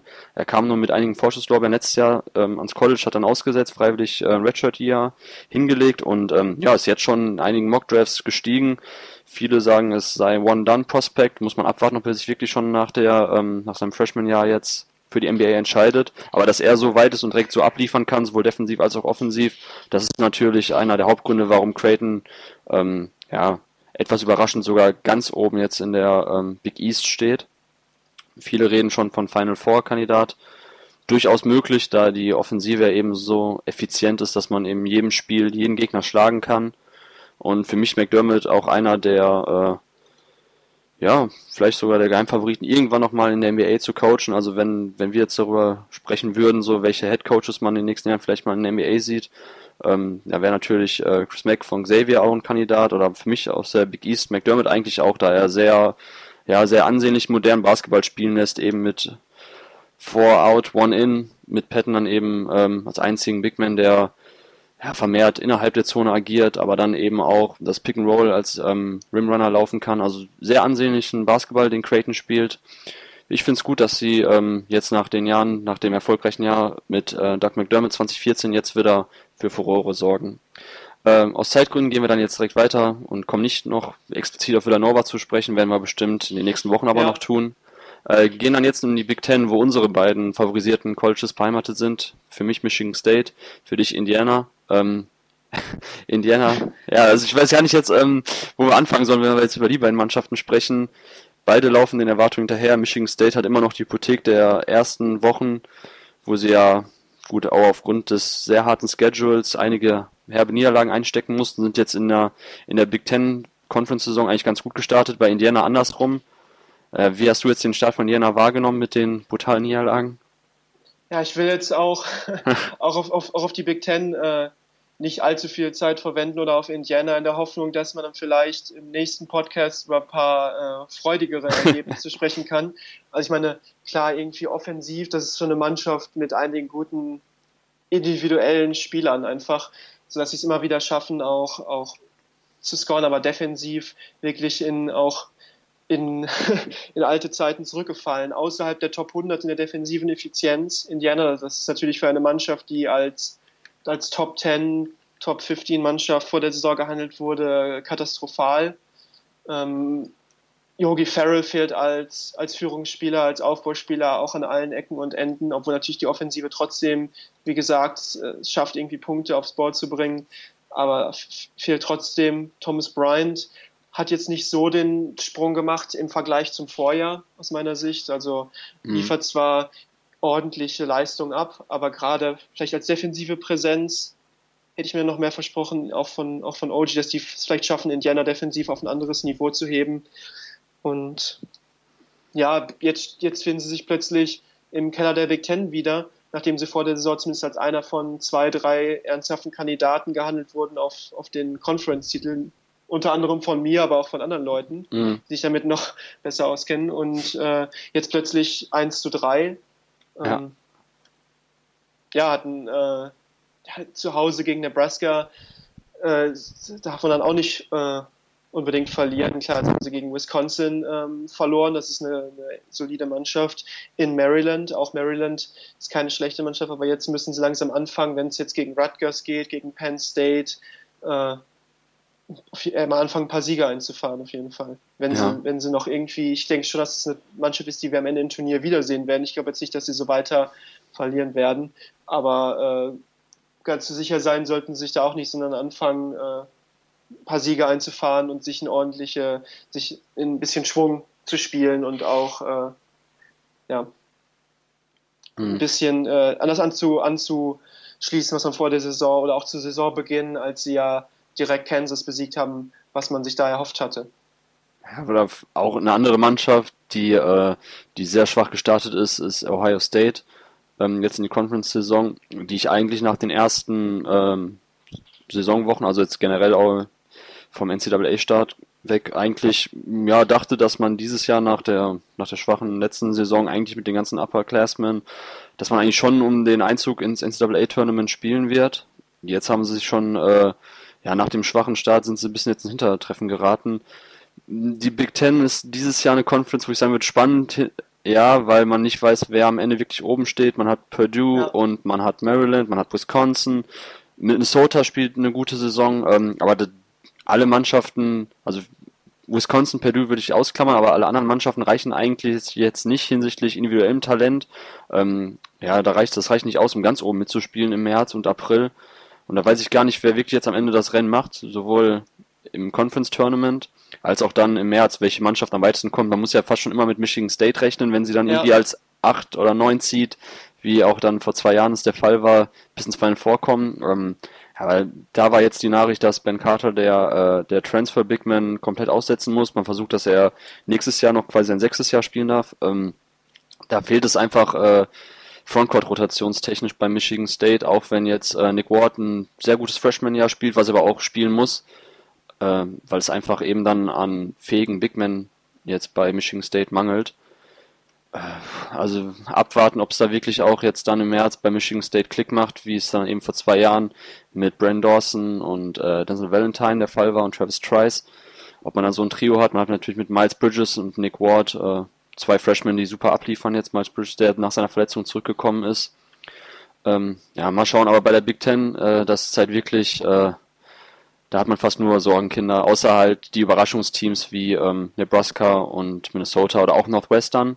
Du kennst ja, du hast glaube ich ähm, damals Brian McIntosh live gesehen gehabt von Northwestern, wenn mich nicht genau, alles irre. Das, da war ich äh, in Indiana, habe damals ja ähm, die Pacers gegen Heat Conference Finals auch äh, verfolgt. Ja. Ähm, live und bin ein bisschen auch durch Indiana gereist und da war in dem Hoosier Gym, mhm. in diesem klassischen, äh, in diesem klassischen Hoosier Gym, wo der, wo der Film gedreht wurde, Hoosiers. Ja ähm, ein das High School All-Star Game von Indiana, wo leider eigentlich die beiden Headliner äh, James Blackman und Trey Miles war, Lyles waren, die allerdings beide nicht mitgespielt haben, aber Brian McIntosh, jemand von dem ich da vorher noch nicht so viel gehört hatte, mhm. der dann da wirklich so äh, extrem aufgedreht hat und äh, Offense kreiert hat und äh, dort auf jeden Fall äh, wirklich gut aufgetrumpft ist. Ein Name, den ich mir dann auch, einer von den Namen von dem Spiel die ich mir dann auch äh, gemerkt habe, neben, neben Tyler Whiteman, der für Butler spielt, der auch damals in dem Spiel ähm, mit dabei war, und von äh, Xavier Trevor Blewett, der ebenfalls ah, ja, ja. dabei war, der auch natürlich sehr stark gespielt hat. Okay, ja, nur der Name Brian McIntosh ist mir jetzt im Gedächtnis geblieben, weil du ja. damals davon erzählt hattest. Und ähm, der hat ja letztes Jahr ein sehr gutes Jahr gehabt. Dieses Jahr ähm, läuft es ihn persönlich, also die Zahlen sind etwas abgerutscht, sowohl jetzt bei den Points per Game als auch Assist-Zahlen. Ähm, aber dafür könnte es wirklich so weit sein, dieses Jahr, dass Northwestern zum ersten Mal, meine ich, äh, in ihrer Schulkarriere zum NCAA-Tournament eingeladen werden. Also auch eine interessante Storyline auf jeden Fall, die man im Auge behalten sollte jetzt im weiteren Verlauf der Saison. Ja, dann wären wir, glaube ich, soweit schon mal durch mit den Conferences, oder? Genau.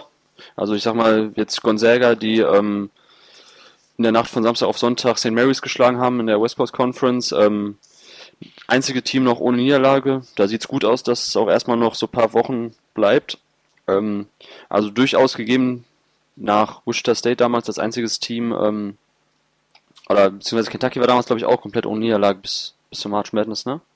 Ja. Vor zwei Jahren, genau. Okay, dass wir dieses Jahr dann wieder eine Mannschaft haben, die ohne Niederlage durch die Saison kommt. Ähm, ansonsten West Coast Conference muss man, glaube ich, nicht viel großartig drüber reden, oder? Man hat dann eben jetzt St. Mary's und Gonzaga als absolute Top-Teams, die beide auch innerhalb der, ähm, der Top 20 bei KenPom sind. Ähm, ja, aber ich glaube, da brauchen wir jetzt nicht großartig drüber sprechen, sonst über die Conference. Über Gonzaga und über St. Mary's werden wir in den nächsten Monaten bestimmt nochmal ausführlicher Gerade sprechen. wenn es dann auch um das, um das Seating geht, wird es ja. eigentlich bei Gonzaga wieder spannend, wenn sie ungeschlagen gegebenenfalls ins, ins Turnier starten.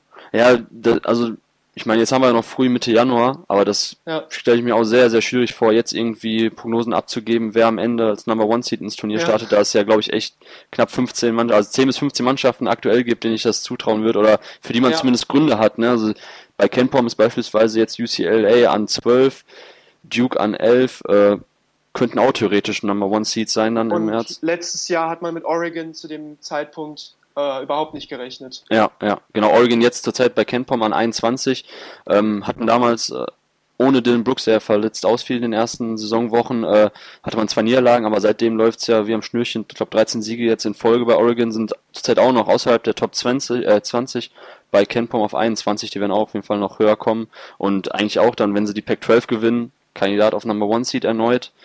Also das wird sehr spannend sein zu sehen, wer dann im Endeffekt in zwei Monaten ähm, als Number One Seed ins Turnier startet.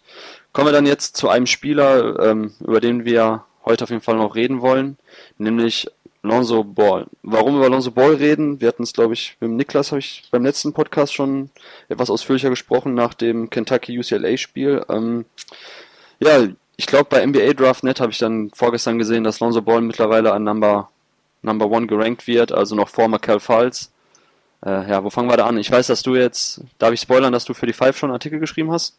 Darfst du gern spoilern. Darf ist auch zu spät. Ist auch schon zu spät. Nee, kann man ja was rausschneiden. Nee. Ja. Ähm, genau, du, du hast dich jetzt in, für die Five mit, über ähm, Lonzo Ball schlau gemacht, hast einen Artikel geschrieben. Ähm, ja, bevor ich nochmal meine Meinung sage, ich glaube, wir gehen aber auch in den meisten Aspekten d'accord. Kannst du ja sagen, was du jetzt so in deiner Recherche herausgefunden hast ähm, über den Spieler Lonzo Ball als NBA-Prospect. Ja, ich denke, es gibt zwei Seiten, die man da ähm, denke ich, besprechen kann. Einerseits die, die Fansicht macht Spaß, Lonzo Ball zuzugucken. Da finde ich, es macht absolut Spaß, ihm zuzugucken. Und ich finde auch, nicht nur, da er natürlich das, das Spiel sehr schnell macht mit seiner unglaublichen Court Vision, da agiert, er macht auch die Mannschaft um sich herum besser, findet, findet die Leute. UCLA hat er offensiv auf ein exzellentes Niveau gehoben. Ähm, er hat insgesamt hat das komplette Paket als Passspieler, sowohl die Outlet-Pässe, wenn er den Fastbreak anführt, wenn er ähm, ja, die Swing-Pässe, die er spielt oder, oder Drive and Kick äh, im, im Halbfeld. Also auf jeden Fall ähm, jemand, den, von dem ich mir gerne die Spiele anschaue und natürlich auch sehr effizient bisher agiert mit 43% äh, Dreierquote, 68% aus dem Zweierbereich. Hm. Allerdings, wenn man mal etwas dahinter schaut, habe ich mir angeschaut, wie kommen seine 96 Field Goals bisher, inklusive letzter Nacht, zustande. Das sind erstmal 46 Dreier, also fast die Hälfte seiner Würfe sind Dreier, die meisten Catch and Shoot, die trifft er wirklich, äh, wirklich sehr gut. Mhm. Äh, die, also man darf ihm keinen Platz lassen beim Dreier. Ich denke, das ist auch positiv hinsichtlich seiner NBA-Aussichten, äh, weil das ein Spieler ist, ähm, der zumindest auf dem Niveau, aber ich denke auch auf NBA-Niveau, weil er das auch mit einem Schritt hinter der College-Linie ähm, gezeigt hat, der es bestrafen würde, wenn man ihm zu viel Platz lässt. Also ich denke, dass er als Catch and Shoot äh, Spezialist, äh, trotz seine, seines etwas komischen Wurfes, wenn man ihm Platz lässt, bestraft er das. Auch einige Dreier aus dem Dribbling, da sehe ich jetzt etwas mehr Schwierigkeit, einerseits wegen seines niedrigen äh, Releases, den wir angesprochen haben. Hm. Ähm, hat auch einige Spiele, wo er es vielleicht etwas erzwingt aus dem Dribbling. Was mir aber vor allem aufgefallen ist, wenn man sich jetzt die 50 Würfe anschaut aus dem Zweierbereich, 27 hm. Fast Breaks, also Dunks, Alley-Oops oder halt, wo er selber abgeschlossen hat oder wo er an der Mittellinie gestealt hat und dann 1 mhm. gegen 0, Korbleger mhm. und Dunks. Zwölf Cuts, also wo er Back Backdoor zieht und dann einen Alley-Oop rein, reinschmeißt. Zehn Drives, also auch relativ wenig aus meiner Sicht. Ja. Was daran liegt, dass er bei den meisten Drives natürlich äh, den Ball rauspasst. Also entweder Tom, Thomas Welch oder TJ Leaf bedient in der Halbdistanz oder die Dreierschützen, Bru Alford äh, bedient, dass er selten seinen eigenen Abschluss sucht und mhm. nur ein einziger Midrange-Pull-Up. Also er hat einen einzigen, ein einziges Field Goal dieses Jahr, wenn ich mich nicht verzählt habe, aus der Mitteldistanz äh, erzielt. Keine, keine wirklichen Post-Ups ich glaube, einmal hat er einen Post-Up gehabt, wo er dann gefault wurde. Keine Floater oder sonstigen Aktionen aus der Mitteldistanz. Ein, ein Pull-Up aus dem Halbfeld und sonst alles am Korb, am Ring, äh, Alley-Oops, Dunks, äh, Layups oder eben Dreier, was natürlich aus Sicht der Statistiker perfekt ist. Besser geht es überhaupt nicht, aus Effizienzgesichtspunkten. Mhm. Ähm, aber wenn man sieht es ja auch in der NBA, auch wenn die Top-NBA-Point Guards in der Regel sehr gut am Ring abschließen, sehr gute Dreierschützen sind. Man braucht auch dieses Midrange-Game, um eben ein Gegengewicht äh, dort zu haben, um eben ähm, aus Gründen der Vielseitigkeit. Ich denke, dass Lonzo Ball natürlich seine Court Vision, seine Fähigkeiten, den Fastbreak anzuführen, dass er das auch in die NBA, übertragen kann. Aber die offensive, offensive Effizienz so zu übertragen, ähm, ohne Midrange-Game und dann mit ja, einer schwierigeren Dreierdistanz, bessere Verteidiger natürlich, da äh, muss er auf jeden Fall sein Spiel erweitern. Ich denke nicht, ich denke, das kann er. Ich denke, er hat das Talent. Ich denke, er kann dort auch sich weiter verbessern. Aber eben sein Spiel aus dem Dribbling, seine Cuts, sein Midrange-Game, sein, seine Pull-Up-Dreier, all das sind Punkte, die er weiter verbessern muss, wenn er wirklich zumindest als Nummer 1-Pick durch, durchgehen will, weil Markel Falls ein Spieler ist, der in der Offensive so ziemlich äh, in allen Bereichen äh, wirklich extrem gute Ansätze bisher zeigt. Und auch defensiv, Lonzo Ball gestern gegen Utah fünf Steals, ist da immer in den, in den Passwegen sehr aktiv, hat auch mal den einen oder anderen Chase Down, Block dann von hinten, einfach aufgrund seiner Athletik und Größe. Aber ich denke, dass er auch da noch Luft nach oben hat, als 1 gegen 1 Verteidiger noch körperlich zulegen kann. Er, ist, er hat die Länge, aber kann vielleicht noch ein bisschen, bisschen draufpacken und ja, gute Ansätze und ähm, ja, Draftpotenzial zu beurteilen, ist ja häufig keine absolute Aussage. Ich denke, mhm. Lonzo Ball ist ein NBA-Talent, ist häufig eine relative Aussage. Ist ja ein Nummer 1-Pick. Ähm, schwierig, wenn man auch sich die anderen Spieler anschaut. Ist ja ein Nummer 2-Pick. Kann man sicherlich auch darüber diskutieren, ob dann äh, hängt auch vom, vom Fit im Endeffekt ab, was die Mannschaft sucht, ob dann Lonzo Ball wirklich talentierter ist als ein Josh Jackson beispielsweise. Ich weiß nicht, wie du das siehst. Ja, vor allem, ich glaube, eins von neun ist er bei den ähm, Field Goal Percentage hinsichtlich der, ähm, der Jumper aus der Mitteldistanz. Ähm, ja, vor allem wichtig, gerade jetzt, wenn wir über sein NBA-Potenzial reden, als Ballhändler dann im Pick and Roll, was ja so immens wichtig ist, äh, wenn er dann der Defensive nur wenig Looks geben kann, hinsichtlich Floater und Midrange Game, man braucht ja trotzdem immer noch den Mitteldistanzwurf als Ballhändler, um eben, ähm, ja, wenn die Verteidigung dann eben über den Block geht, um den quasi den Drive zu geben, wenn dann bei der Pick-and-Roll-Defense dann entweder, weiß nicht, Zone abgespielt wird, dass dann eben der Big Man ihm quasi den Wurf aus der Mitteldistanz geben möchte. Wenn er ihn dann nicht bestrafen kann, dann wird es halt schwierig. Und dann werden auch die Räume sehr eng für die, ähm, ja, weiß nicht, für die Kick-Out-Pässe. Das finde ich schon, ja, sollte man auf jeden Fall im Auge behalten und finde ich problematisch hinsichtlich seiner seiner Upside in der NBA als Pick-and-Roll-Ballhändler und auch, dass er, glaube ich, die Pull-Up-Jumper im Pick-and-Roll-Situation nicht nehmen kann, den Dreier. Also wenn jetzt quasi die ähm, bei der Verteidigung des Blocks, wenn der, wenn sein Mann unterm Block durchgeht, weil einfach der Release-Punkt, hast du ja schon angesprochen, so niedrig ist, er seine Würfe so lange vorbereiten muss. Klar, wenn er im Catch and Shoot ist, vorher seine Füße noch ausrichtet, dann glaube ich, dann hat er auch den NBA 3 definitiv effizient drin. Aber was so alles betrifft im Bereich Pull-Up-Jumper, sowohl dann jetzt eben von der Dreierlinie als auch aus der Mitteldistanz, ja, da bin ich mir nicht so sicher. Und auch jetzt bei UCLA ein Spielsystem, was ihm sehr entgegenkommt. Er hat einfach auch ja. genügend Abnehmer für seine Pässe. Ich meine, wir haben Isaac Hamilton, wir haben Bryce Alford, wir haben TJ Leaf, wir haben Aaron Holiday, Thomas Welch. Das sind alles Leute, die mindestens den Mitteldistanz treffen. Also jetzt im Fall von Thomas Welch eben als Pick-and-Pop-Option. Ähm, und alle anderen treffen auch den Dreier höchst effizient. Isaac Hamilton ist da mit 35,4 schon der schlechteste. Ähm, das kommt ihm natürlich dann auch als Ballhändler komplett entgegen, wenn er dann eben die Offensive initiiert und einfach nur einen Swing Pass machen muss auf den Flügel, dann geht der Wurf dann schon hoch und ist drin. Dann kommt man natürlich auch auf absurde ähm, Assist-Zahlen. Ähm, also einmal die Offensive, da bin ich nicht komplett sicher, ob er wirklich ähm, ja, gegnerische Defensiven in der NBA so beschäftigen kann, dass eben auch Räume frei werden, also dass er quasi Freiräume für seine Mitspieler kreieren kann durch seine Drives. Ähm, er ist zwar, er hat zwar eine gute Sprungkraft, aber der athletische ist er definitiv nicht. Und viel schlimmer noch als jetzt die Offensive, wo er glaube ich schon NBA-Potenzial besitzt, nur halt nicht den allerhöchsten Ansprüchen Stand heute für mich genügt.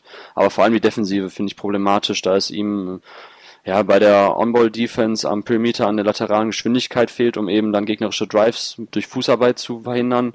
Ich habe damals schon das Beispiel gehabt, jetzt gegen Darren Fox im Kentucky-Game. Ja. Da hat Darren Fox ihm komplett Knoten in die Beine gespielt, dann konnte er ihn nicht am Drive hindern. Ähm, ja, komplett seine Pick-and-Roll-Defense, ausbaufähig im besten Falle. Er kann ein ganz guter Help-Defender sein, man kann ihn defensiv vielleicht in der NBA ein bisschen verstecken, er bringt halt eine ganz gute Größe mit, aber zum einen fehlt ihm da auch noch die Physis, wenn jetzt um Post-Up-Situationen zu verteidigen, wenn eben da Mismatches kreiert werden, und ja, klar, er ist aktiv, was jetzt die Verteidigung von Passwegen betrifft, dadurch auch die recht hohe Steal Percentage oder auch dann absolute Zahlen wie, wie jetzt gegen Utah, wie du hast ja angesprochen. Aber defensiv sehe ich da noch mehr Probleme. Wir hatten in unserem ersten Podcast, glaube ich, Kendall Marshall als, ähm, als Vergleich, wenn mich, mich nicht alles täuscht. Da würde ich jetzt auch schon Abstand nehmen, da er insgesamt etwas athletischer noch ist als Marshall und auch eben dann glaube ich, den Dreier auch als, ähm, ja, wenn er sich Offball, wenn er Offball agiert in der NBA, den Dreier eben dann effizient treffen kann in äh, Spot-Up-Situationen. Da bringt er ein bisschen mehr Variabilität mit als Ken Marshall, aber ähm, Number One Pick, also ich sehe kaum Aspekte, ähm, warum man jetzt ihn Markel Falls vorziehen sollte. Ich glaube, da gehen wir dann in, wirklich in den meisten Fällen ins D'accord, oder? Ja, ja, auf jeden Fall. Okay. Gut, dann kommen wir jetzt zum Ende und da wir jetzt jetzt bei den Recaps oder bei den Analysen, den kurzen Analysen der einzelnen Conference so verquatscht haben, sind wir jetzt deutlich über der Zeit, weshalb wir jetzt über Duke nicht mehr sprechen und auch nicht über ähm, die aktuelle Top 10 der Defensiveffizienz, wo eben South Carolina an 1 ist, Minnesota an 8 und California an 10, also drei Mannschaften, die man da eigentlich vor der Saison nicht erwartet hätte. Kommen wir jetzt zum Schluss nur noch kurz auf die ähm, Top-Paarung der letzten Wochen zu sprechen und ähm, vertagen dann die restlichen Themen auf den nächsten Podcast, der in zwei Wochen dann wieder erscheinen wird. Also jetzt kommen wir dann wieder in den Rhythmus rein, den wir vor der Saison angesprochen hatten und auch bis dahin durchgezogen haben jetzt bis, zu den, bis unserer kleinen Pause im Winter. Also Björn, was sind deine Highlights in den nächsten zwei Wochen bei den Paarungen? Ähm, also ich denke, ich habe eben bereits angesprochen, ähm, Big 12 äh, SEC Challenge, das ist eine kleine Unterbrechung äh, in, in der Conference Season, wo halt nochmal Mannschaften aus diesen beiden Ligen gegeneinander spielen und dort Kansas gegen Kentucky äh, sicherlich äh, ein absolutes Highlight-Spiel, nicht nur von den Namen her, von den, von den äh, Persönlichkeiten, die da involviert sind.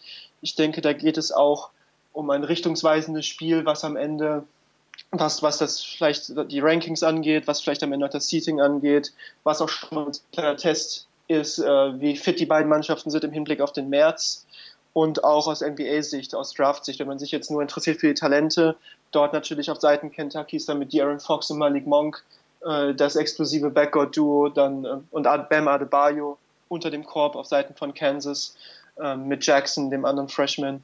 Äh, insgesamt äh, sehr talentgespickt, sehr, äh, sehr stark und da wird man, denke ich, nochmal sehen bei Kentucky, wie weit sie wirklich sind. Ähm, und dann, wenn man sich jetzt die Conference-Paarung anschaut, wir haben es eben angesprochen, in der Big East gibt es viele spannende Duelle. In der ACC treten jedes Wochenende Mannschaft gegeneinander an. Ähm, aber für mich vor allem Arizona at UCLA auf jeden Fall nochmal ein spannendes Spiel. Ich ja. habe jetzt ja schon viel von Lonzo Ball gesehen, aber dennoch vielleicht auch, wenn man jetzt mal von, von Ball Abstand nimmt, ähm, Lauri Makan und TJ Leaf, auch zwei sehr interessante Freshmen. Über Makan haben wir schon gesprochen, über Leaf werden wir sicherlich nochmal sprechen in Zukunft im direkten Ver Vergleich zwei äh, Mannschaften, vor allem UCLA natürlich, die auch ein hohes Tempo spielen. Ich denke, das wird auch nochmal ein guter Test, wie, äh, weit Arizona auch ist und inwiefern Arizona um den Pac-10-Titel, äh, Pac-12-Titel mitspielen kann. Also Samstag, 21.01. Äh, um 22 Uhr, also eine gute Uhrzeit. Ähm, auf jeden Fall äh, ein Spiel, wo man gut reinschalten kann. Ja, also ich habe jetzt noch ein Datum aus der Core, nämlich den 24. Januar. Das ist ein Dienstag. Ähm, jetzt nicht wirklich Uhrzeiten, wenn man nicht gerade ein absoluter Nerd ist, um sich das live anzuschauen, also alles in der Nacht. Ähm, aber da haben wir viele interessante Paarungen. Zum einen Kansas gegen West Virginia. West Virginia halt ein Team, was in der ähm, Big 12 Kansas gefährlich werden kann. Unangenehm, äh, sehr unan, ähm, ja, unansehnliches Spiel, möchte ich sagen, für jeden, der, ähm, der lieber offensiven Abtempo-Basketball sehen will, weil West Virginia vor allem über, über einen Press-Defense kommt und da Kansas unter Druck setzen wird. Wenn West Virginia es schafft, das Spiel zu einem dreckigen Spiel zu machen, möchte ich irgendwie so ausdrücken, dann könnte es eng werden für Kansas. Ähm, dann haben wir noch Purdue gegen Michigan State. Michigan State haben wir auch kurz drüber gesprochen. Ähm, jetzt ganz gut in die äh, Conference-Saison gestartet, aufregende Freshmen mit Ward und Bridges ähm, gegen Purdue, vielleicht zusammen mit Wisconsin die beste Mannschaft diese Saison in der ähm, Big Ten. Die treffen direkt aufeinander. Und dann haben wir noch in der ACC Virginia gegen Notre Dame. Eine der effizientesten Defensiven mit Virginia gegen eine der effizientesten Offensiven Notre Dame. Da bin ich auch mal gespannt, wer da sein Spiel besser durchbringt. Virginia eigentlich, hatte ich zumindest nach den ersten Saison oder nach dem ersten Saisonmonat gedacht, dieses Jahr wird es wirklich eng mit, ähm, ja, mit einem Top-Seed. Sie haben mich strafen genügt, einfach weil sie durch ihre, ja, durch ihre Automatismen, die in der Defensive gegeben sind, mit ihrer Packline-Defense weiterhin ihr Spiel durchbringen können und auch offensiv ähm, läuft es besser, teilweise als ich erwartet hätte. Und Notre Dame genau andersrum eigentlich. Bei denen ist immer die Frage, wie sie Gegner defensiv stoppen können. Offensiv haben sie eigentlich so viele Waffen, dass es, dass sie immer über mindestens 80, 90 Punkte kommen. Da bin ich mal gespannt, wer da das Spiel als Sieger verlässt. Gut, dann wären wir jetzt auch wirklich am Ende angelangt. Haben jetzt auch mehr als deutlich überzogen. Und naja, Björn, vielen Dank für deine Zeit. War ja, wieder schön. Für die Einladung. ja. War wieder schön, über College Basketball zu sprechen. Die vier Wochen waren jetzt deutlich zu lang. Mussten deshalb auch ein bisschen nachholen, aber tiefe Analysen waren heute nicht wirklich gegeben, sondern eher dann halt ähm, ja, kleiner Recap der letzten, der letzten Wochen, damit alle auf dem neuesten Stand sind, die selber auch in den vergangenen Tagen ähm, ja, College Basketball ein bisschen schleifen lassen haben, nicht viel verfolgt haben. Jetzt kommen wir in die heiße Phase der Conference Season und ähm, ja, da wird es in zwei Wochen auf jeden Fall wieder einiges zu besprechen geben, da bin ich mir sicher, Björn. Ja.